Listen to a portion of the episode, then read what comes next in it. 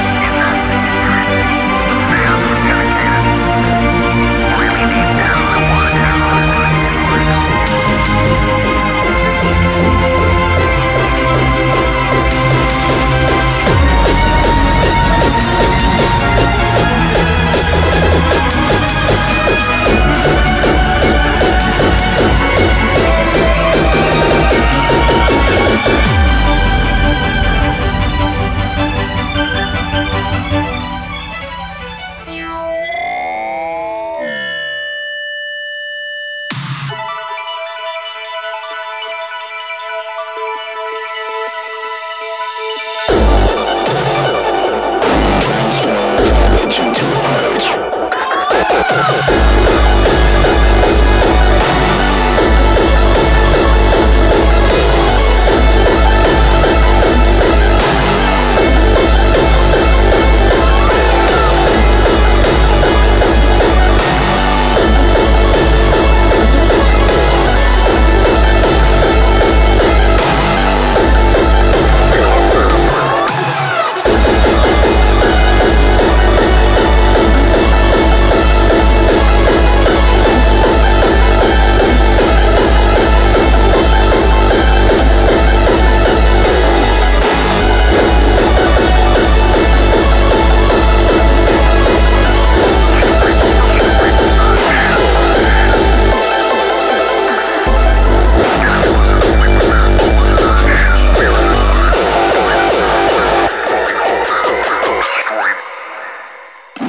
transform secondhand into new.